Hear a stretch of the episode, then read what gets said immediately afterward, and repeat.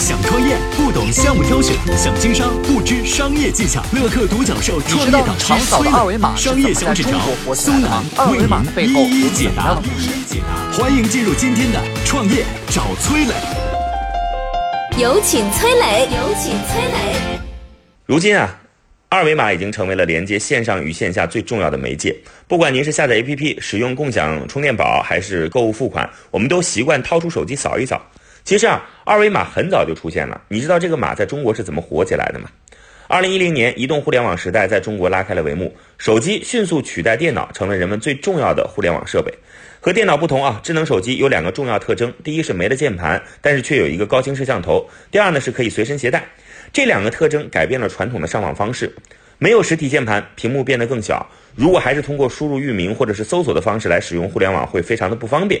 所以在手机端，人们主要用 APP 而不是浏览器和搜索引擎。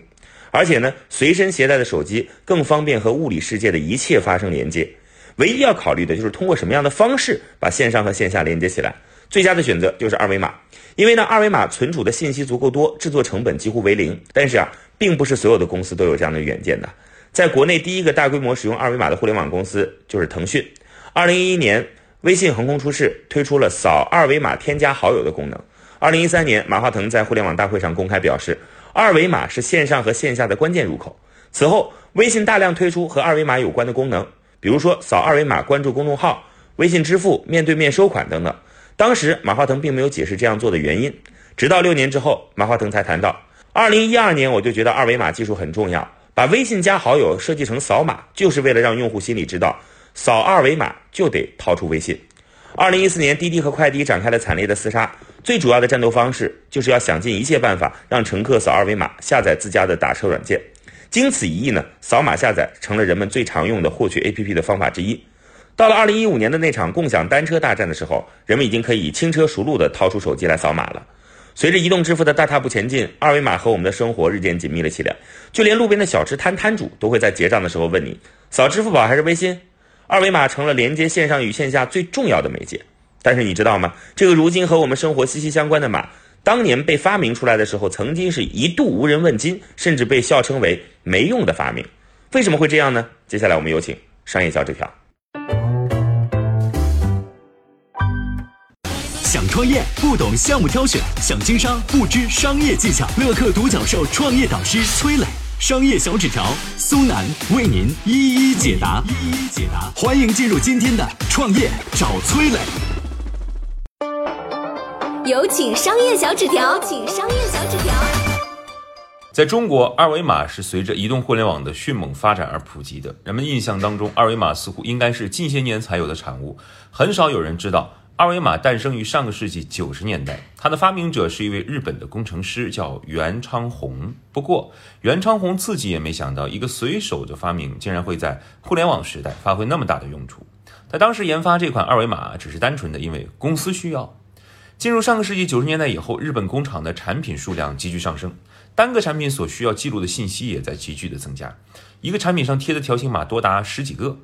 袁昌宏所在的丰田公司，一名仓储人员每天得扫个码，扫一千多次，还经常扫错，工人们对此怨声载道。公司希望啊能够提高扫码的效率，而袁昌宏呢恰好自学过编程，公司把这个艰巨的任务交给他，说你来琢磨琢磨怎么办吧。当时呢，美国已经出现了一种可以从横竖两个维度来记录和读取信息的码，也就是说，二维码早就问世了。但是袁昌宏研究了这种二维码之后呢，研究完发现读取的速度很慢，只要它有一点点污损，这个码就会失效。袁昌宏本身呢是做扫码器的研究，他最初的想法是从机器端入手，但研究了几个月之后发现呢，不管怎么改进扫码器，只要码的形式不变都没用。袁昌宏这才意识到，哦，问题的关键在于改变一下这个码。于是他开始研究一种能够快速读取并提高容错率的二维码，但始终不得要领。直到有一天午休，袁昌宏和同事一起下围棋，看着棋盘，他眼前一亮，哎，何不借鉴围棋的黑白矩阵啊，做一个码呢？啊，他采取了在正方形的三个角设计三个回字的办法，来解决定位的问题。但是机器如何快速识别这个回字，而不是把其他的信息误扫进来，而变成一个拦路虎呢？袁昌红花了几个月的时间，用尺子去量各种印刷物黑白线条之间的比例，最后他发现一种不常见的比例。袁昌红呢，按照这个比例去设计了回字，并且研发了针对这种码的扫码器。神奇的事情发生了，这种新型二维码存储的信息呢是条形码的四百多倍，而且扫码的速度大大提高，哪怕污损百分之三十，仍然能够正常扫出来。由于这种新型二维码的响应速度非常之快，袁昌红给它起了个名字叫“快速响应码”，简称 QR 码。所以准确来说，袁昌红并不是二维码支付，而是 QR 码支付。不过呢，后来 QR 码成了世界上最流行的二维码，几乎等同于二维码本身了。所以袁昌红二维码支付啊，这个称呼呢也算是实至名归。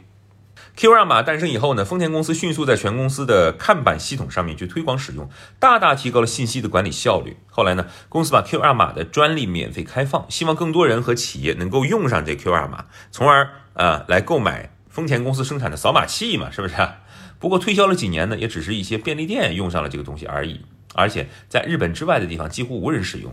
这技术呢，被袁昌红的同事笑称为叫加拉帕戈斯技术。啥意思？啥叫加拉帕戈斯？这意思就是说某个孤立市场存在的技术啊，就是造出来没人买、没人用啊。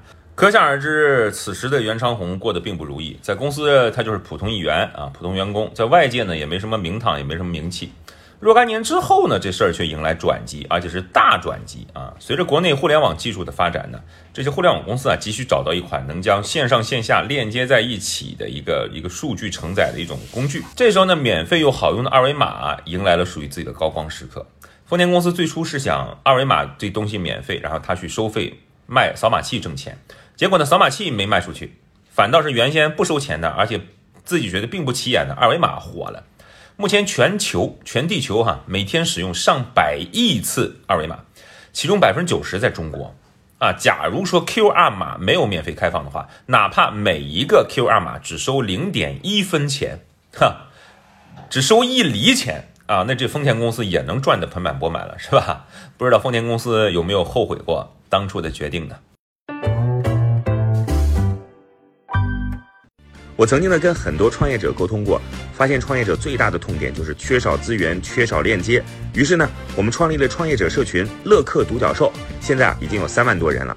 有人在这找到了创业机会，找到了客户、渠道商、投资人。下拉手机屏幕，在节目简介里边有我的个人微信号，我在社群等你。